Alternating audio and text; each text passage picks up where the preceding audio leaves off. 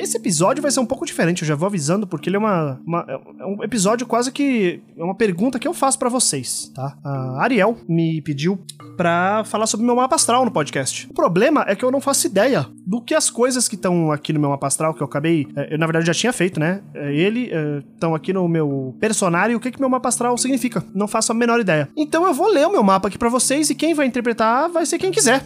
Se você curte signos e quiser falar comigo no Instagram, no Twitter, no WhatsApp, no Caralho 4, que seja, no Curioscat mesmo, é, você pode me mandar aí no curioscat.me barra oicronofóbico qualquer interpretação que você tiver, principalmente na parte de falar que, caraca, meu irmão, chato pra caralho, que mapa astral zoado, hein? Vou ler aqui, você vai me dizer o que que significa, é, porque eu mesmo não faço a menor ideia, eu tenho só alguns hints é, que eu vou falar depois que eu ler o mapa todo. Então vamos lá, abrir o personagem aqui, dando Alt Tab, beleza. Sol, Aquário na casa 1. Lua, Gêmeos na casa 5. Mercúrio, Capricórnio 12. Vênus, Capricórnio 12. Marte, Capricórnio 11. Júpiter, Câncer 5. Saturno, Capricórnio 12. Urano, Capricórnio 11. Netuno, Capricórnio 11. Plutão, Escorpião 10. Ascendente, Aquário 1. Meio do céu, Escorpião 10. Descendente, Leão 7. Para terminar, fundo do céu, Touro na casa 4. Parece aqueles é, resultado de carnaval, né? Capricórnio 12, Capricórnio 12, Capricórnio 11, Capricórnio 12.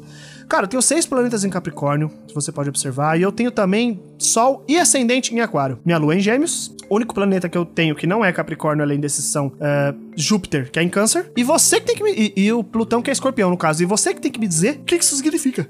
Uh. Dizem aí que Aquário é porra louca e frio. Eu duvido, eu discordo do frio, sinceramente. Eu acho que eu sou uma pessoa bem emocionada, para falar a verdade. Mas dizem que Aquário é meio visionário, porra louca. Faz sentido, porque eu, sou cheio dos projetos, cheio das coisas, das inovações, só não sei ganhar dinheiro, o que vai contra toda, todo esse monte de Capricórnio. Porque Capricórnio é trabalhador. E eu acho curioso que um dos jeitos que eu mais uso para lidar com a minha depressão é me afundar no trabalho. Quando eu tô tendo crises depressivas, eu não fico dormindo o dia inteiro. Eu abro o meu computador, arrumo um projeto e fico trabalhando 14 horas seguidas, esqueço de comer, esqueço de ir no banheiro. Acabo meu dia com dor de cabeça, de fome, porque eu esqueci de comer. É apertado e eu percebo que eu não fui no banheiro em nenhum momento no meu dia. Então tem tudo a ver com Capricórnio ser trabalhador. Mas enfim, eu não faço ideia do que isso significa e eu quero a sua ajuda aí, ouvinte.